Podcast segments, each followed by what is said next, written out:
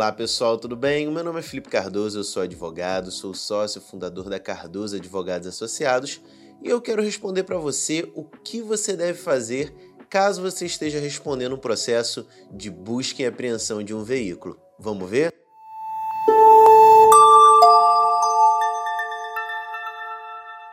Bom, pessoal, e para começar a falar sobre o nosso tema de hoje, né, o procedimento de busca e apreensão de um veículo, geralmente se dá quando esse veículo não tem ali as parcelas do financiamento adimplidas pelo proprietário.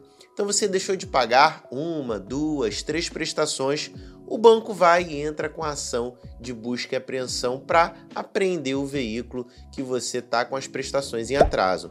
Lembrando, pessoal, que não existe aqui um prazo para que o banco precise e possa entrar com a ação de busca e apreensão. Então, teoricamente, se você já está com um mês em atraso, você já pode responder aí um processo de BA. E uma coisa importante também, gente, que você saiba é que o banco ele não pode, pelo menos não poderia, isso pode inclusive causar uma nulidade processual lá na frente. Ele não pode entrar com essa ação de busca e apreensão sem antes notificar o devedor em mora. Isso significa enviar uma correspondência para o endereço dele dizendo que ele está em atraso com as parcelas do financiamento. Se nos autos do processo judicial o banco não comprova que notificou o devedor é, dessa dívida, então o processo ele pode inclusive ser anulado. É uma questão que gera nulidade processual. Ele tem que comprovar que houve a comunicação prévia constituindo o devedor em mora. E uma coisa muito importante também a se destacar em relação a essa mora é que o banco ele precisa somente encaminhar qualquer tipo de comunicado pro endereço cadastrado do proprietário ali da pessoa que fez que é titular daquele financiamento.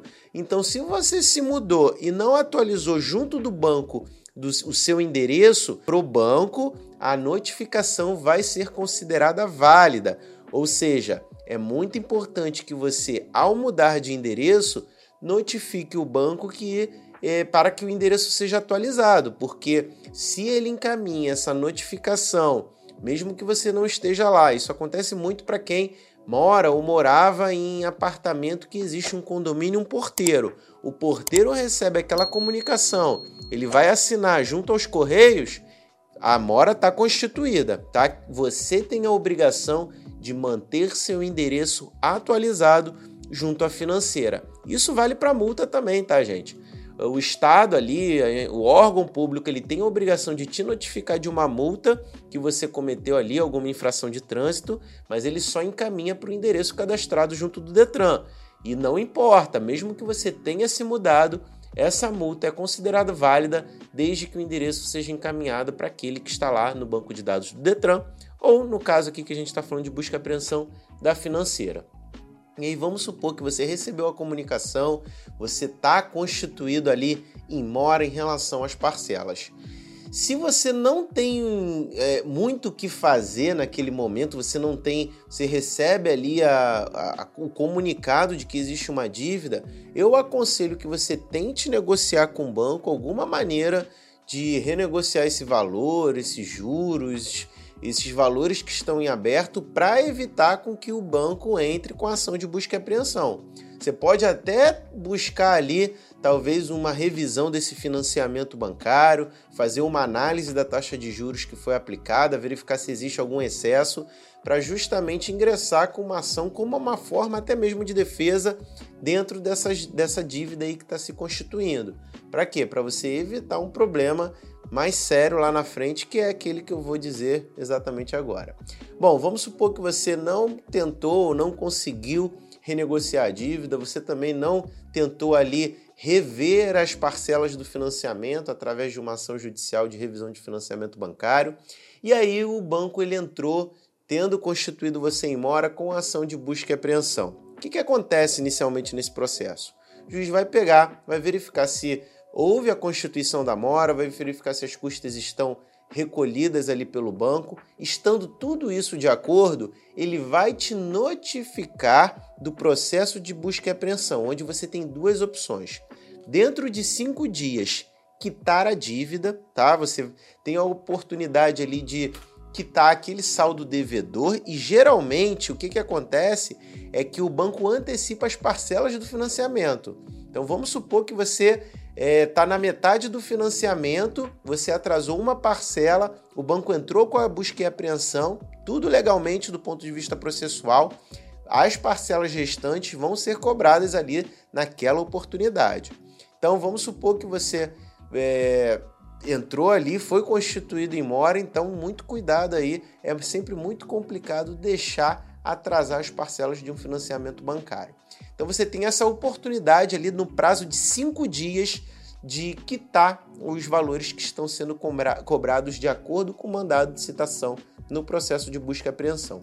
Se você não pagar, você tem ainda a oportunidade de, dentro do prazo de 15 dias, de contestar a ação de busca e apreensão. Então é muito importante, inclusive se você for advogado, se você está me assistindo é, e o seu cliente não tem condições ali de pagar o financiamento conforme consta na citação do processo de busca e apreensão, que você verifique ali outras maneiras, interponha recursos, né? Verifique teses para poder, inclusive, suspender essa consolidação de propriedade do bem em nome da financeira.